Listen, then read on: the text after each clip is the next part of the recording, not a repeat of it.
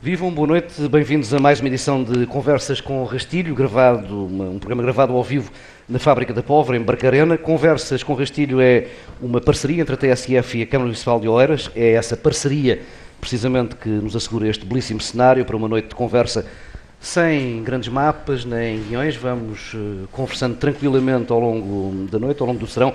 Hoje temos neste pequeno palco mais uma dupla insuspeita, há quem se chame improvável, uh, Eduardo Ferro Rodrigues, Presidente da Assembleia da República, e Camané, fadista. Comigo, como sempre, na condução dos trabalhos desta sessão, tenho Renato Júnior, autor, compositor e jornalista. Eduardo Ferro Rodrigues, começo por si. Uh, sabemos que a sua posição em relação a uma recente proposta de colocar os juízes num patamar salarial ligeiramente acima uh, do Primeiro-Ministro foi algo que não lhe agradou. Tem alguma coisa contra os fadistas também receberem um pouco acima dos governantes? Os fadistas já ganham mais, muito mais que os governantes. Os bons fadistas, mesmo comparados com os bons eh, governantes. Mas em relação a isso, o que eu respondi nessa entrevista é que acho que qualquer eh, revisão eh, dos cargos públicos tem que ser feita de uma forma global e não apenas para, para esta ou para aquela classe profissional, por mais respeito que, tenha, que tenha por eles. É um tema que precisa assim de umas pinças tão suaves e cuidadosas? Precisa.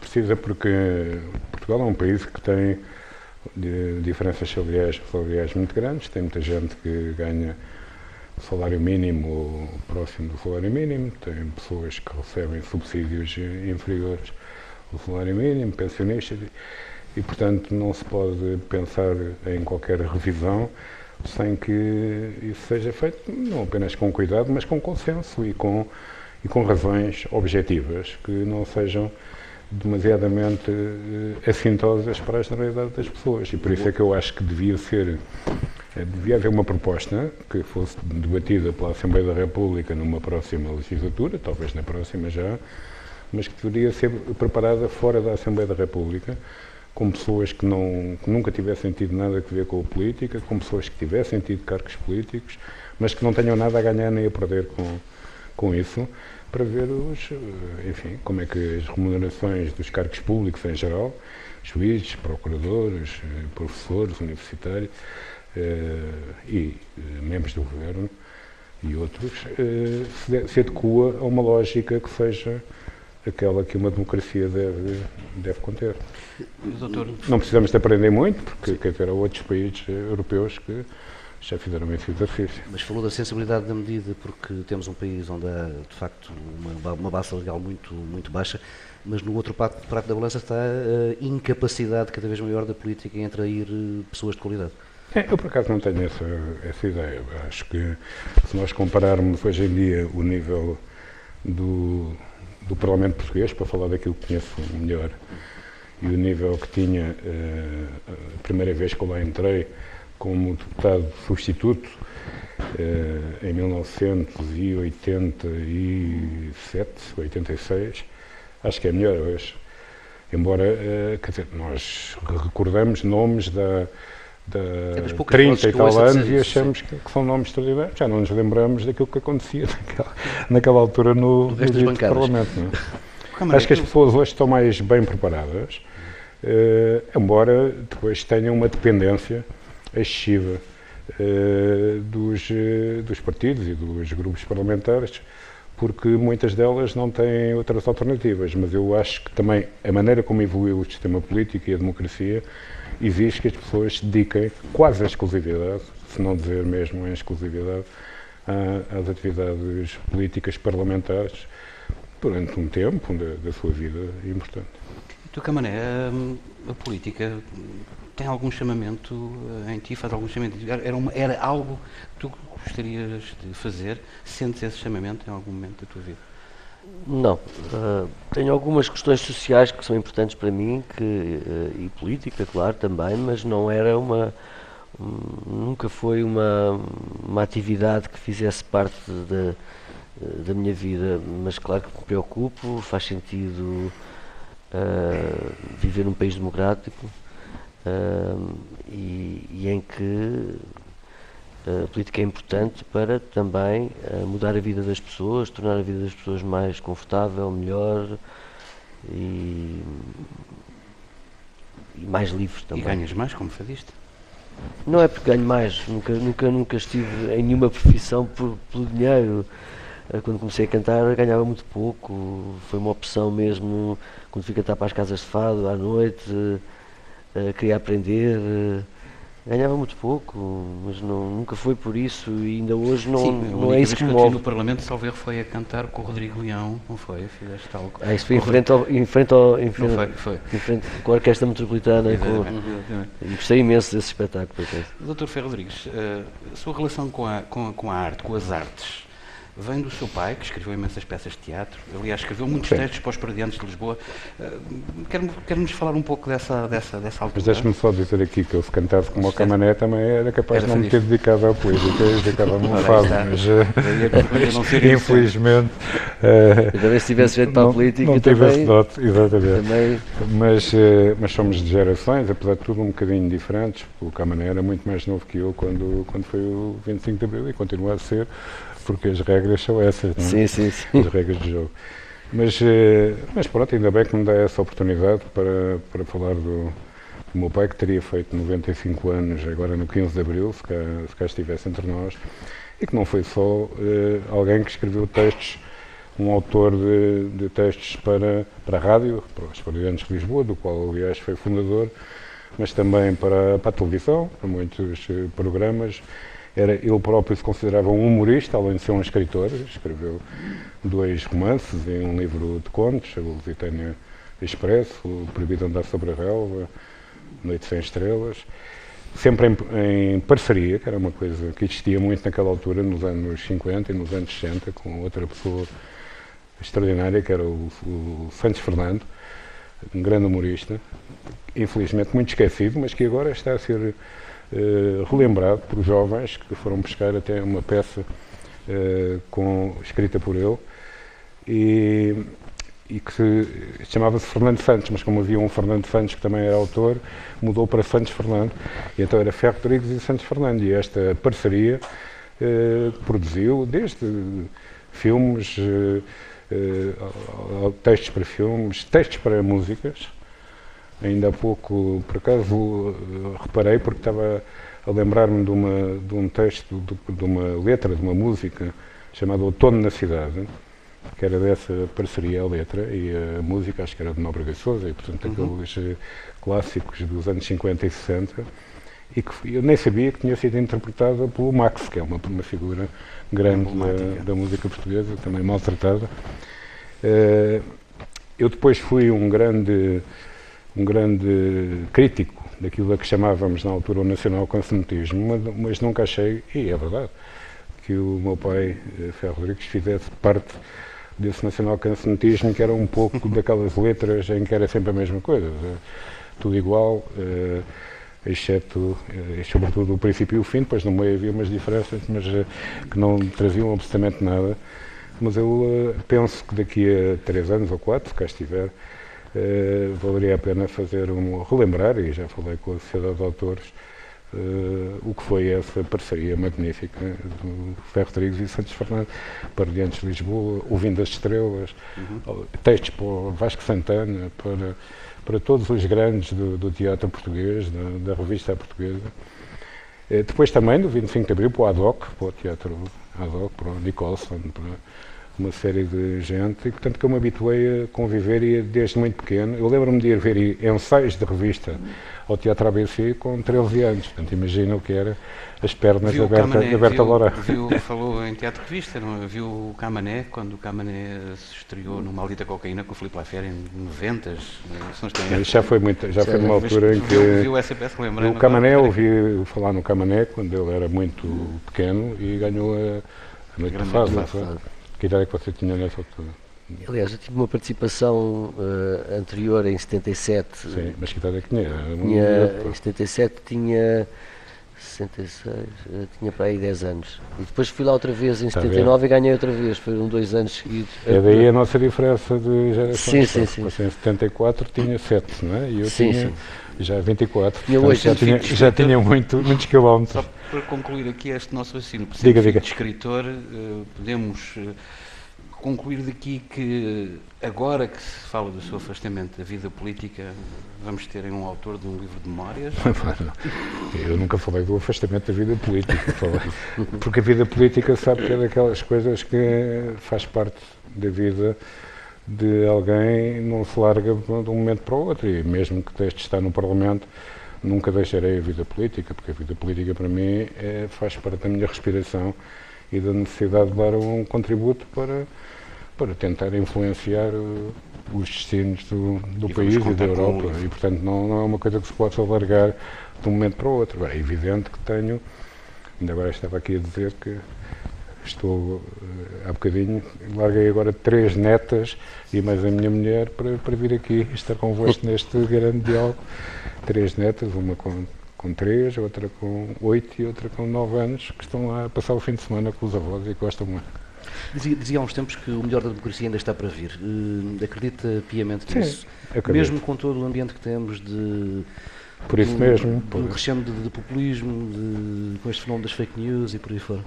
É exatamente por, eh, por achar que há, que há muita coisa para fazer e muita coisa que ainda está para fazer, daquelas que nos, eh, nós todos nos comprometemos eh, no 25 de Abril, antes do 25 de Abril e depois do 25 de Abril, que eu penso que o melhor ainda estará para vir, porque acho que uh, uma democracia só é completa quando houver uma participação muito mais forte das pessoas na vida democrática, na vida dos partidos ou de outra coisa qualquer. Mas há um que problema exista, de representatividade neste é, momento. E aquilo que, que, está a acontecer neste momento é uma crise de, desse, dessa vida democrática e por isso eu, como nesse aspecto sou otimista, penso que só pode melhorar e daqui a uns anos haverá uma democracia mais, mais profunda e mais plena do que esta.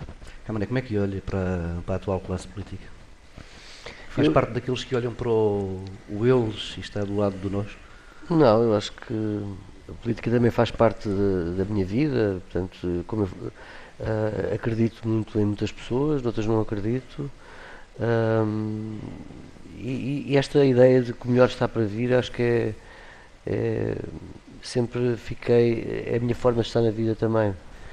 E, e há outra coisa que também me identifica imenso, que o Dr. Ferro Rodrigues disse, que é, é para mim a música, para mim a, a, o fado, a, estar nesta vida é como respirar, portanto é, eu preciso disto, para, faz parte, é, não sei viver de outra forma.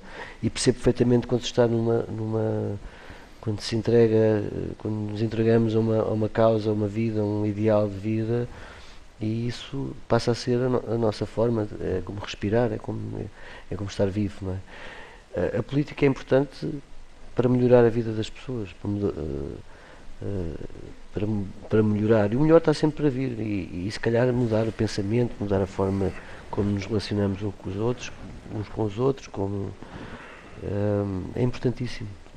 Concordará, Ferro Rodrigues, que por vezes uh, quem tem ali à sua frente, nas bancadas, não trabalha muito para uh, que a imagem do Parlamento seja a melhor? Eu tenho as maiores dúvidas sobre essa afirmação, porque penso que o Parlamento Português é uma tem uma. Como lhe chamou já. O Parlamento Português tem uma exposição à, à, opinião pública e à opinião publicada muito maior do que a maior parte dos parlamentos. Portanto, Sim, nós é um estamos sempre a ver o estamos sempre a ver Sim. o Parlamento de manhã à noite. Não é preciso ser, ir ao canal Parlamento, é mesmo nas televisões generalistas. Aliás, é um produto relativamente barato passar uma, uma tarde com um debate entre o Primeiro-Ministro e os deputados dos vários partidos não sai muito caro às, às televisões, não é? Uh, e, e, portanto, desse ponto de vista, uh, enfim, se, se, toda a gente visse os parlamentos de outros países, a começar aqui para a Espanha, continuando pela França, ainda a Itália, agora Inglaterra vê-se mais, não é? Por causa do Brexit e veem que os incidentes nestes parlamentos são muito maiores que no Parlamento Português. Quer dizer, o nível de, de, pacífico e de, e de boa relação institucional dentro do Parlamento Português é muito superior ao destes parlamentos todos europeus, considerados de países muito mais desenvolvidos. Ainda há pouco esteve cá o presidente de, de quem? Da Suíça, do Parlamento da Suíça, e foi ver comigo a abertura do, do do Parlamento, depois pediu-me para ficar ali para ver eh, as primeiras intervenções. E dizia, pelo menos é sempre assim. não interrompem os oradores que estão a falar, deixam-nos falar sempre. Na Suíça. E, portanto, penso que há sempre uma tendência para pormos em causa aquilo que, que são as nossas realidades e compararmos, às vezes, com coisas que não conhecemos bem. E, portanto, uh, isto em geral sobre o funcionamento, a agressividade, a má educação. De vez em quando eu também me imponho e digo, não, não faz sentido andarem a passear quando se está a votar, não, por não exemplo. Estava bem a falar desses temas. Não, mas eu estou a falar sim. desses temas porque acho que esse tema é muito importante e é muito sensível, porque há muita gente que vai ao Parlamento, jovens e classes inteiras, eh, ver, e depois há umas professoras, normalmente não são os alunos, mas as professoras, algumas, eh, que escrevem, parece mentira, estavam uns tipos a, a falar ao telemóvel e outros, quer dizer, são 230 pessoas, além de serem deputados. Uh, e por outro lado, sobre, sobre os desfuncionamentos que existem no Parlamento, eu acho que esta legislatura deu um contributo muito, muito grande para acabar definitivamente com isso. Só porque sempre houve, quer dizer, pessoas que assinavam por outras, não é uma coisa de hoje, é uma coisa que já vem da, da fundação da democracia, mas que é errado. E agora, com as, felizmente, com os métodos eletrónicos, sim. é mais fácil detectar e, portanto, as desculpas que são dadas não passam perante a opinião pública e agora eh, tudo o que tem que ver com, essas, com estes fenómenos, que são humanos, mas são negativos, uh, com os fenómenos das deslocações, com os fenómenos das, eh, das viagens em geral, com pagamentos abusivos, tudo isso uh, há neste momento regras internas ao Parlamento que foram aceitas por unanimidade, nem sequer foi por, por maioria, e que eu penso que vão mudar profundamente o funcionamento da, do Parlamento nas próximas legislaturas. Eu, se posso orgulhar-me de alguma coisa, é também ter contribuído para isso. É injusta, portanto, a imagem que. Não, não é injusta, porque na, na devida altura foram chamado, eh, foi chamada a atenção para determinados factos, não é? E esses factos foram corrigidos, e, portanto, foram corrigidos atempadamente e de forma consensual, e, portanto, o que é preciso é que não se repitam, porque, evidentemente, que factos desses são aquilo que alimenta também o rastilho, não é? Não, não, o rastilho do, do, do antiparlamentarismo, que é uma base eh, fundamentalmente da extrema-direita, como sempre foi.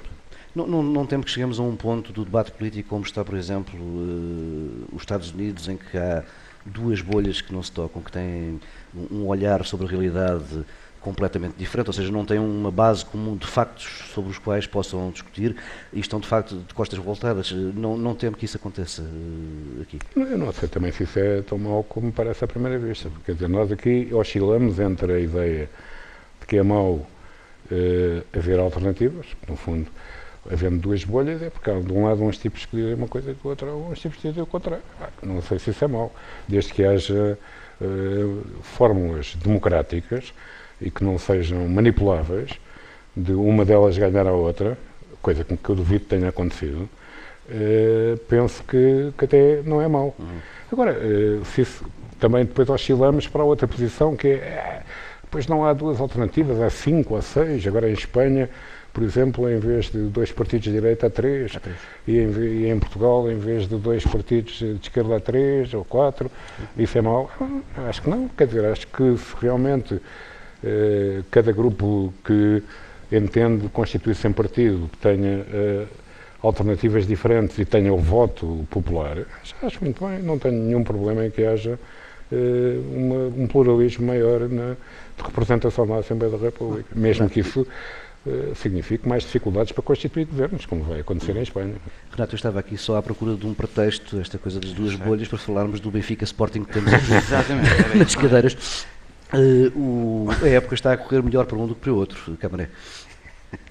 Sim, está a correr melhor para o Benfica por enquanto, mas uh, é melhor não, de, não deitar foguetes já antes da festa. Sim, vamos festejar já. É? Porque, não, eu não vou festejar nada porque, porque há três jogos, são três finais, como disse o nosso treinador, e isto é preciso muita maturidade, uh, muita.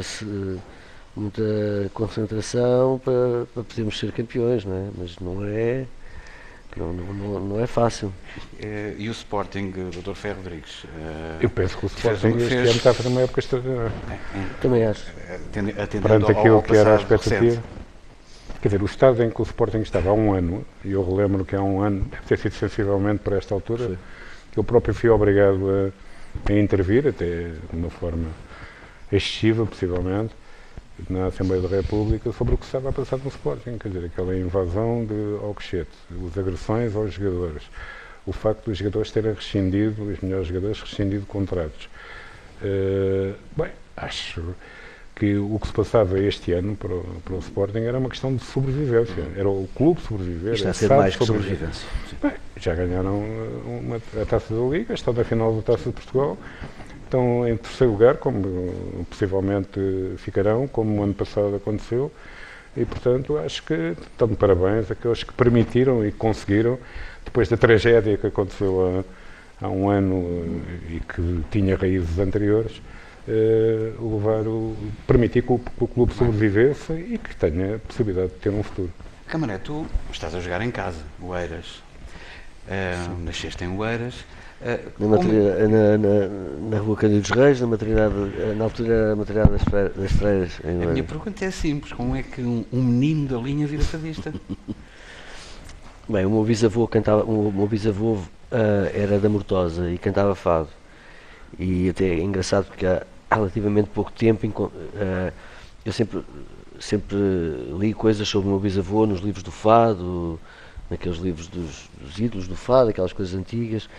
E o meu bisavô veio de, da Mortosa para. e veio trabalhar para o Arsenal, era chefe da construção naval, uh, era mestre. Uh, e então. E, e, e, e, ao mesmo tempo fez um, um disco que eu descobri o disco houve um programa de televisão que eu falei sobre o meu passado, sobre esse meu bisavô e, e um, e um, um senhor que, que, tinha uma coleção uh, de discos. Quando eu disse o nome do meu bisavô, ele tinha um disco do meu bisavô de 1925.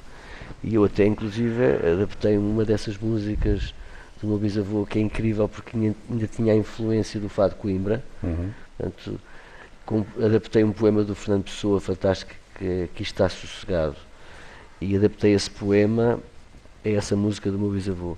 E, e noutro, noutro fado que ele fez, que já tinha, já tinha mais influência do fado de Lisboa, um, aí, um, aí nessa altura eu adaptei um, uma. Aquilo no fundo é, um, é uma moraria, uma espécie de moraria uhum. com, em decassílabo, e eu adaptei um, poema de, um agora esqueci-me do nome do, do, do, poeta, mas era não sei que das Chagas, uh, é um poeta fantástico e, tinha ver, é uma história incrível, tinha a ver com alguém que vai pedir uh, conselhos a Deus, porque como é que é a melhor maneira de, de ocupar a sua vida, ou viver a sua vida, sei lá. E, é incrível porque é, é, muito cómico ao mesmo tempo, é muito uma forma uh, incrível. E o meu bisavô veio, veio, para Lisboa, mas pronto, eram fadistas amadores, mas ele fez um disco e o disco estava perdido nos Estados Unidos e depois foi encontrado por esse senhor, chamava-se José Júlio. E depois o meu avô, o pai do meu pai, também cantava fado, também trabalhou no Arsenal. E o meu pai também trabalhava no Arsenal. E eu também trabalhei no Arsenal. No Arsenal. Portanto, o, meu primeiro emprego antes de ser, uh, não, portanto, houve uma fase em que eu cantava fado e tal, uh, quando era miúdo, os meus pais levavam mais coletividades, as matinés não sei o quê, eu ouvia imenso, tinha imensos discos de fados em casa, e depois, quando estava a estudar, há uma altura que há uma ideia de eu ir para o Arsenal fazer um curso de, de desenho e, e, possivelmente outro que, que eh, que viesse a seguir. Só que depois eu percebi, quando tinha 18 anos, que queria cantar e quando foi a altura de, de ir para a tropa, toda a gente escapava à tropa, mas eu, foi a maneira que eu tive de, de arranjar uma desculpa para poder sair do arsenal e vir cantar à noite. Hum. Consegui convencer o meu pai que se calhar até era possível fazer isto que era muito assustador naquela altura. Uh, Alguém ficar sem uma profissão e optar sim, por. Sim, optar por. Era muito. Ambos se declaram, Caminhão, desculpe interromper, ambos se declaram, tanto o Dr. Ferro Rodrigues como o Gamané, uh, tímidos de grau elevado. Pelo menos, eu não me declaro, sou uh, Sou mesmo. Como é, que, como é que dois tímidos, um enche salas a cantar e outro está na vida política com os holofotes sempre virados é um sacrifício permanente. É uma, como, é uma como é que exorciza todo, tudo, tudo isto?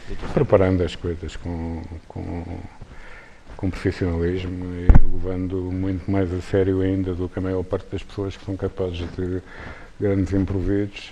Um bom improviso tem que ser muito bem preparado. E é isso que, que eu me habituei. Para já, enquanto era aluno, habituei-me a dispensar as orais para, para evitar. Não já muito. E depois, e depois eh, a seguir, habituei-me a trabalhar e a preparar melhor ainda, com mais força e com mais. Olha, por exemplo, agora, só para dar um exemplo, tinha aqui o, o, os dois discos do, últimos que eu tenho do Camané, possivelmente já saíram depois disso, mas, além do, do disco com de homenagem ao Alfredo Marceneca, um sim, grande sim. disco. Para quem nos está a ouvir na rádio, é um, um cartão de visita com uma cábula. Reparei, não, o último disco que eu tinha comprado tem textos do Fernando Pessoa, do David Manuel Ferreira, do Pedro Almeida Mel, uh, do Manuel de Freitas, do Jacinto Lucas Pires, uh, do, do Zé Mário Branco, que aliás é um grande amigo e e, Comum também, e artífice de, dos discos do, do, do, do Camané. O Frederico Brito, do, do Fecha Cozinho, sim, sim. Esse mesmo meu amigo de, de me tratar por tu com ele. Uh, Armando Machado, o Alain Humã, que era uma grande figura uh, que também ajudou muito a, a Amália Rodrigues. E... Também foi editor, também fez teatro, também escreveu Exatamente. teatro, também é. Mas agora lembrei-me só porque tinha, tinha visto uh, Portanto, a, a, qualidade, a qualidade das escolhas do, do Camané. Não é só a grande voz que tem, não é só a grande interpretação que tem, é a qualidade e é o trabalho, porque eu sei que, calculo, trabalhar com o Zé Mário Branco não deve ser fácil porque é um perfeccionista, alguém que até ao milímetro quer que as coisas corram sempre a 100%. Uh, eh, e estes autores são autores uh, de grande nível e, e que uh, dão uma força à, costuma ir aos fados, do, o, o Dr. Félix costuma ir aos fados com alguma regularidade, apesar de ter uma vida bastante Eu vejo muitas vezes nos meus concertos e noutros concertos de Não na casa de fados, mas mais nos concertos. Às vezes vejo, olho na, na plateia e vejo Dr. Ferro Rodrigues muitas vezes, que é engraçado. É verdade. Eu tenho essa imagem muitas vezes. Eh, Vocês têm uma admiração mútua. Eh, como é que se conheceram? Podem, podem partilhar isso connosco? Como é que foi a vossa. Um amigo comum, eh, mas não foi. Por acaso foi, foi a primeira vez que nos encontramos, foi no aniversário do. Zé Pedro Pinto ali no Caixa Sim, Zé Pedro Pinto. Que foi meu assessor de imprensa e que agora está noutra, noutras batalhas. mas mas o Camané, que já o conhecia muito antes disso, de, de o admirar e de, e de, ouvir. Mas sempre gostei de, de fado, quer dizer, eu sou, faço parte daquela geração de 60, final de 60, princípio de 70, chamada geração do sex, drugs and rock and roll, mas uh, uh, por mim a parte do meio uh, deixei-a. Nunca. Nunca passei por ela. Mas uh, eu tive um programa de rádio no Rádio Clube Português, em FM, uh, eh, entre o ano de 68 e 69, quando e tinha 18 anos. Viveu alguma fase de rejeição, de rejeição, do fado?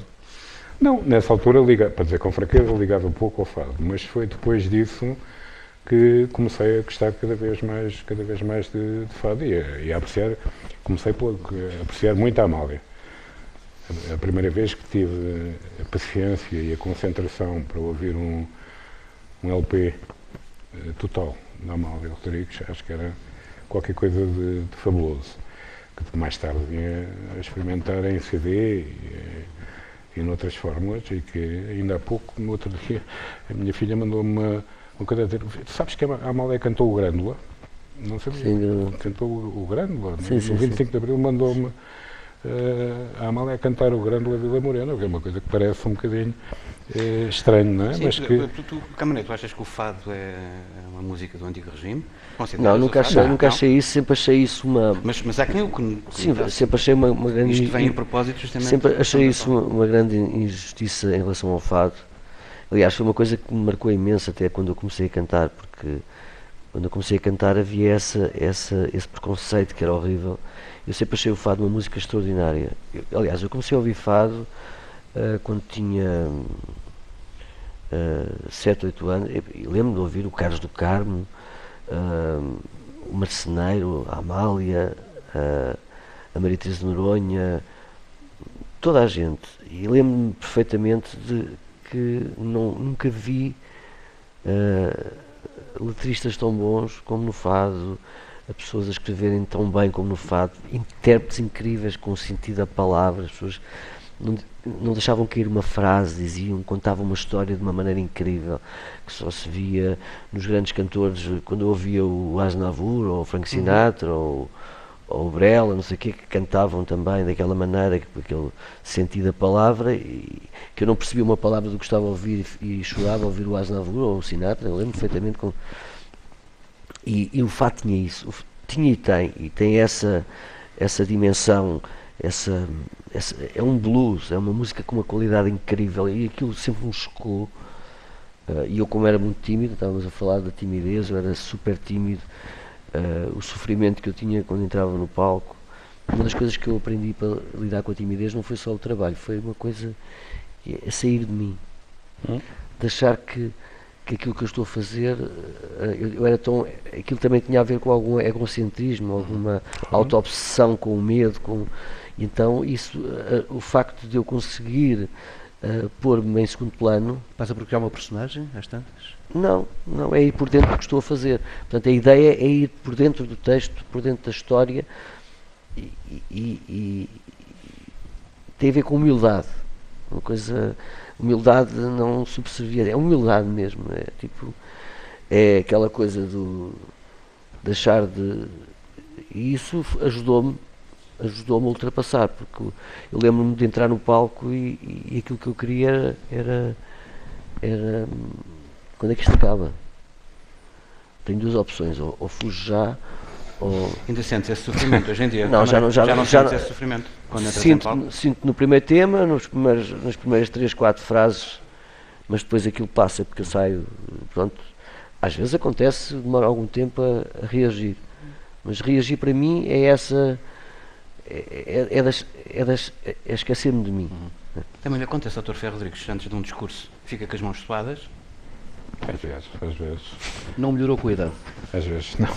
Isso não melhora, não. Isso são, coisas que têm que ver com. Ainda, ainda agora, quando estava neste discurso no 25 de Abril, que, que correu bem e que era um, um discurso que me saiu de, de dentro, eu ainda da altura quis beber um copo de água e senti que a minha mão estava a tremer completamente. Eu até só pensei assim, espero que a televisão não mostre, não faça um grande plano, mas era até a secretária da mesa, a minha amiga, tentou puxar-me o copo e eu depois agarrei, mas quer dizer, foi uma coisa. É a tensão do, do momento que é muito grande, não é? Porque são, não são apenas uh, os 230 deputados e as centenas de pessoas que estão ali naquele naquele momento, mas são os milhões que estão, que estão a ver-nos pela, pela, televisão. Mas, uh, voltando ao, ao fado, uh, quer dizer, eu sempre convivi muito com o fado, mas numa época diferente, porque nós temos uma diferença de quase 20 anos. Estava-me a lembrar, por exemplo, do, do, do, abandono, do que era o antigo fado de Peniche, que a Amália gravou em 66, Sim. o Carlos do Carmo, quando fez o Homem na Cidade, mas antes disso, Uh, o fatos Espero que o Carlos do Carmo esteja, aproveito já agora para dizer que espero que o Carlos do Carmo esteja já fora do hospital no momento em que esta conversa for para o ar. O Carlos do Carmo é recuperar é o maior, portanto, além de ser o melhor eh, cantor do mundo. Eu conheço o Carlos do, Carmo desde miúdo, eh, porque passava férias na, na, Costa da Caparica e ele tinha lá um grande grupo. E, portanto, conheço o Carlos do Carmo desde os 12, 13 anos, portanto, há, sim, sim. há quase 60 anos que que me trato por tu com, com o Carlos do Carmo e gosto muito dele. Uh, e acho que ele é extraordinário e que foi sempre uma pessoa que, que apoiou uh, os novos. E o Camarão é, já não é um, me, um, novo, é um médio, não é? Eu lembro, eu lembro, do, do, lembro do, do, Carlos, quando eu tinha 10 anos, fui com o meu pai ao FAIA e cheguei lá e disse assim: Eu quero cantar. Eles perguntaram o quê? Eu canto, mas o Carlos do Carmo tem que me ouvir. Ele foi-me ouvir. E ele não era muito fã de miúdos a cantar fado e não sei o quê, mas ficámos amigos desde aí. É porque eu lembro-me de uma fase até que eu já estava um bocado distanciado do fado. Ele encontrava o meu pai e dizia: Como é que está o Camané? É e sempre, e, e, lembro, e pronto, e depois com o tempo uh, ficámos muito amigos, fizemos concertos juntos. Aliás, fizemos uma turnê juntos num, num espetáculo que foi que eu nunca na vida a ideia não foi minha, portanto foi uma ideia que ele próprio me convidou para fazer um espetáculo com ele, mas desde miúdo, antes disso, não é, quando havia um espetáculo que eu lembro-me de Lisboa 94, por exemplo, 94 eu tinha para aí 25, 22 ou 23 anos, ou 24, sei lá, e ele convidou-me uh, para o espetáculo dele. Ninguém sabia, pronto, eu, nem, nem disco tinha, estava, portanto, ele sempre foi uma pessoa extremamente, uh, um grande amigo, uma pessoa que incentivou completamente a minha carreira. E tem aquela vantagem sobre nós, é que é do Bolonenses. Pois, mas quando ganha é uma mas, mas, é assim, eu, eu, aquilo que eu sei, aquilo que eu sei em relação ao Carlos, é, ele, ele é do Bolonenses, mas é um bocadinho do Benfica. Ah. mas é que não, é, prefiro não, é, é, prefiro não desenvolver. É, mas é um bocadinho do Benfica. Eu sei, eu sei, eu sei, eu sei o que é que estou a dizer. Quando é que o Dr. Ferro Rodrigues quando é que o Dr. Ferro Rodrigues pode adquirir um novo, um novo trabalho de originais teu? Fizeste o Canta Marceneiro o ano passado, há dois anos, não estou em erro. Agora estás com outro projeto com Mário Legínia, que já falamos daqui a pouco, mas hum, o Dr. Ferro Rodrigues, que já percebi, vai comprando os teus discos, vai seguindo, onde é que ele poderá adquirir? Quando é que vem? É que não, agora, em relação a este, este o que, eu, que, eu que estou a fazer com o Mário Lagina, estamos a fazer uma turnê juntos, Sim. estamos a cantar, mas é, um, é, é é piano e voz, mas fado tradicional. Portanto, uh, a ideia é irmos de encontro ao fado, não fazer o fado jazz, não é, é fado. Estamos a cantar os fados, uh, cantamos o Moraria, cantamos o Lopes, ele toca o fado Lopes uh, com o bailarico, é uma coisa de outro mundo, parece o Fontes Rocha, ou aquelas, com aquelas as coisas, parece uma guitarra. É, e depois um piano, como tem um instrumento fantástico, ele é um músico extraordinário. E nós estamos a fazer esses espetáculos e de repente Uh, em, vez de fazer aquela coisa que é fazer um disco e depois fazer concertos não sei o quê, estamos a, a, a juntarmos, estamos, ensaiamos, estamos a fazer e de repente qualquer dia juntamos e fazemos um disco. Uhum. E vamos fazer um disco este ano. Que pronto, vamos fazer um disco uh, praticamente ensaiado em palco, que é uma, não é ensaiado, portanto já mais, mais Sim, que ensaiado. já, já de repente não é aquela muito amadurecida. Acho que é uma, é, uma, é uma coisa que eu nunca tinha feito, porque aquela coisa, aquela insegurança de estar no estúdio, de fazer um disco, e, e de repente agora é uma coisa que eu sempre sonhei fazer, e como tenho uma pessoa que é um grande amigo meu, para além de ser um músico extraordinário, temos esta disponibilidade para estarmos juntos e fazermos coisas. E se calhar quando formos para o estúdio vai ser uma coisa muito mais Espero que seja. Dr. Ferreira vai ter, vai ter algo novo do Câmara, se não for no final deste ano, no princípio do outro. Porque eu percebo que quando se, tem, quando se tem um trabalho, suponho eu, é? Estou a falar de cor porque nunca vivi essa experiência, mas quando se faz um. quando se investe muito de si próprio numa produção, no, antigamente LP, agora CD, e agora com estas descargas automáticas, não sabe muito bem o que é, não é? Mas. Eh, que é depois um tempo para, para, para popularizar, para, para ir pelo país todo fora e, e tocar as músicas e sentir que as pessoas ouviram, uhum. ou nos telemóveis, ou nos computadores, ou nos. E, e percebo que haja uma, um tempo maior entre a, a, produção dos discos do que era e dos, dos produtos do que era antes. Nós estamos já muito, muito em cima do nosso tempo limite. Falava há pouco que fez rádio, a rádio é contar histórias. Eu fiz rádio, eu fiz. Hum, como é que contaria a história na rádio que o juntou a si e ao professor Marcelo Sousa num momento complicado da sua vida, no Hospital Polivalente, com o Presidente da República a empurrar numa máquina o Presidente da Assembleia da República? Então deixe-me só contar duas, duas, histórias. A primeira é da rádio, porque a rádio eu fiz também em conjunto com três amigos meus, João Morim, António Luís Neto, o Jeff Pinto todos felizmente da minha idade e todos felizmente vivos e todos felizmente meus amigos continuamos a almoçar praticamente de 15 em 15 dias, e fiz rádio num período ainda muito anterior ao 25 de Abril, entre 68 e 69. E o que é que nós fazíamos? Fazíamos os textos que acompanhavam as, as músicas que se passavam. E durante um tempo era só música anglo-americana, eh, Doors, eh, Jefferson Airplane, eh, enfim, eh, Beach Boys, está a ver o esquema, o Beatles, o Rolling Stones e tal. E depois aquele espaço foi comprado pela Cidade de Meireles, que era uma grande nacionalista no sentido positivo do termo, estava, e que nos disse, vocês podem ficar, porque são os miúdos e tal, eu até acho graça, tínhamos 18, 19 anos, mas só passam música portuguesa. E estão dispostos a tentar isso? Está bem. Dissemos, está bem. E então passámos durante um ano, mudámos o nome para Critério, porque era um, havia um critério para Sim. selecionar. E portanto a música portuguesa que passávamos era quase sempre dos mesmos intérpretes. Adriano Correia de Oliveira, Zé Afonso, Manuel Freire, Filarmónica Fraude eh, e poucos mais. Eh, íamos mudando as, eh, os discos e, portanto, os textos que acompanhavam, que não passavam pela censura, porque era como se tivessem sido improvisados naquela altura pelo uh, locutor que estava, que estava de serviço e que passava os discos. E, portanto, quando foram as, as farsas das eleições de 69, da CDE, houve um texto um bocadinho mais puxado, porque a União Nacional, a Ação Nacional Popular tinha posto uns cartazes e houve um texto, por acaso não fui eu que o escrevi, mas foi um dos outros três, que era um texto a gozar com estes cartazes, e então uh, telefonaram para lá perguntar se aquilo era o Rádio Clube Português ou a Rádio Argel. E, e então acabaram, por isso simplesmente acabou o programa, que durou, portanto, um ano e meio, eh, entre 68 e 69. Mas foi, fazer rádio é uma coisa absolutamente fantástica. Eu tenho muitas saudades da rádio devido ao, ao contacto e às pessoas que telefonavam e que, nos, que queriam falar connosco e conhecer. Então, e foi uma coisa absolutamente extraordinária. Cinco anos antes do 25 de Abril. E essa depois, história toda no Iliba de contar a história com o A história do professor Marcelo. o professor Marcelo, na altura, o ano passado, estive, estive em dificuldades porque fui fazer uns exames de rotina e descobriram que tinha dois uh, pequenos problemas uh, no, no pulmão, um do lado esquerdo do outro do lado direito. Aprendi que só se diz só se tem um pulmão, não se tem dois pulmões. E tive que ser operado uh, primeiro num pulmão e depois no outro pulmão.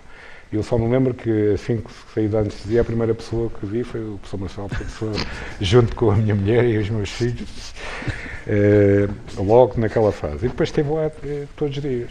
Uma coisa absolutamente fantástica. Não pensou, isto correu mesmo muito mal? Porque não, pensei o contrário, porque ele desde o princípio sabia qual era a situação e disse-me logo, pá, você vai, estafar, vai correr bem, isto vai ver que não está nada. Ela disse, basta olhar para si para saber que está, está ótimo. Aliás, foi ele que fez o primeiro último médico, uh, assim que eu fui operado no primeiro dia, saiu cá para fora, estavam as televisões, não, está ótimo, quer ir trabalhar já, mas isso eu disse não, está E depois houve um dia que foi, já agora estamos a falar do Benfica e do Sporting, que é o dia do Sporting Benfica do ano passado. Aquele Sporting Benfica, que se o Sporting ganhasse, podia ainda ir uh, ficar em segundo lugar, ou, ou mesmo ser campeão. E, e o que é que aconteceu? Eu tenho um bocadinho de pavor a estar. Uh, Quer dizer, eu quando há futebol é para mim é uma coisa muito, muito sagrada, que eu gosto de estar em silêncio, sozinho, e de ligar, desligar e tal. Não quero confusão à minha volta. E portanto, estava na, estava na, naquela coisa intermédia dos cuidados, não era dos cuidados intensivos, mas dos cuidados intermédios e, e, estavam, e estava à espera de ir para o quarto para poder estar à vontade e fazer o que quisesse, mas tinha estado de ao lado mesmo ali ao lado. E, e, sobretudo nos cuidados intermédios, porque aquilo era no Hospital Polivalente, que está mesmo sim, sim, sim, E eu queria sair dali rapidamente para não ouvir os barulhos de. Porque pelo barulho vê-se quem é que está, quem é que está a ganhar, quem é que marca gols. Eu até vejo, até ouço pelos cães, nem ao mensageiro, porque há uns que ladram quando o Benfica marca gols e outros quando o Sporting marca. E, portanto, eh, fiz o possível, estava a ver se me ia embora, mas eles sabiam que o Presidente da República ia lá e atrasaram aquilo propositadamente, queriam ver o, o Presidente Marcelo. E quando ele chegou lá aos cuidados intermédios, eu disse, estou aqui forte, nunca mais me levam. E disse, pá, traz-te já disso. E eu sentei-me numa daquelas macas que são ao mesmo tempo cadeiras, mas são macas, não é? que permitem ao mesmo tempo ir para trás. e foi aquele espetáculo de andar quase um quilómetro dentro do hospital com ele a guiar-me. Eu só dizia assim, olha, por aqui se vê que o nosso sistema semipresidencialista é muito mais presidencial do que parlamentar, porque é o Presidente que está aqui a ajudar o Parlamento e não o contrário. Mas foi uma experiência de grande amizade e de grande solidariedade e quase de fraternidade que houve com, com o professor Marcelo nesse, nestes tempos e que eu mantenho aquilo que disse, uh, para espanto de alguns, que se as eleições fossem amanhã, não teria dúvida em quem votar. Muito bem. não por causa disso, mas Sim, em geral. Criaram uma relação, portanto. Uh, uma história também uh, que eu pedia para contares. Um amigo comum, e falando na timidez que falávamos há pouco, um, partilhou uma história que eu gostava que tu contasses também, que foi na altura em que saiu o teu primeiro disco, uh, em que deixaste de ir jantar a um, a um restaurante de Lisboa porque havia cartazes teus. Lembro-me disso acontecer e ainda, quer dizer, continua a acontecer. Se tiver um cartaz meu na rua, eu dou a volta por trás, não vou passar ao pé do cartaz, vou pensar nisso. Tenho, tenho vergonha e depois parece que uh, sou incapaz de, de, fazer isso. Tenho. Mas lembro-me lembro disso acontecer, mas depois voltei lá ao restaurante.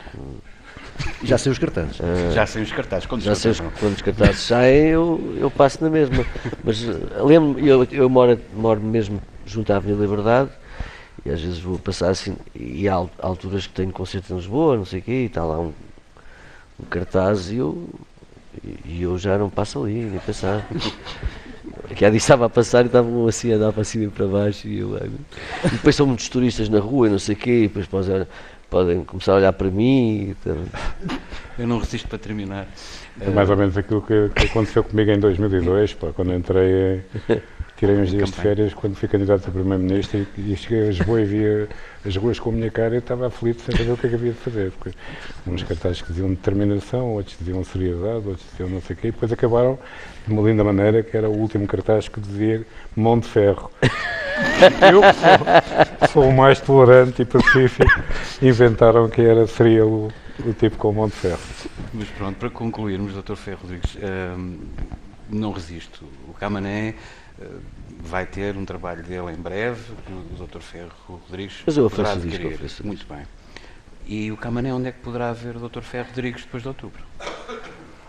Eh, depois de outubro, aqui em Almocegema, eu moro aqui relativamente próximo e, portanto, não é difícil. Também tenho a minha mãe, que felizmente está ainda viva e quase no 100 e que mora aqui em Passarques e, portanto, é, é há muitos anos é, cidadã de do Eiras, do, do Conselho do Eiras, e, portanto, vamos ter muitas oportunidades de encontrar com o Zé Pedro Pinto, com, encontramos no teatro, nos teatros, nos teatros, que eu, vou, eu vou muito ao teatro, no, enquanto no, palco da vida, em geral. Encontro muitas vezes o, o Dr. Ferro Rodrigues no, no, nos, teatros. nos teatros, encontro muitas vezes nos espetáculos é de outros artistas e nos meus também. Tenho esta imagem, muitas vezes, de, de, de olhar a plateia e ver o Dr. Ferro Rodrigues na plateia. Portanto, eh, vamos nos encontrar de certeza. E da próxima vez não me chama Dr. Ferro Rodrigues. Chama-me Eduardo. Pá. Camané, Eduardo Ferro Rodrigues, temos mesmo, mesmo de terminar. Uh, fica por aqui esta edição de Conversas com o Rastilho. Uh, encontramos uh, eu e o Renato daqui por um mês. se tudo correr bem, com uma dupla interessante, Pedro Proença, o Presidente da Liga Portuguesa de Futebol, e Ricardo Aruz Pereira. Boa noite.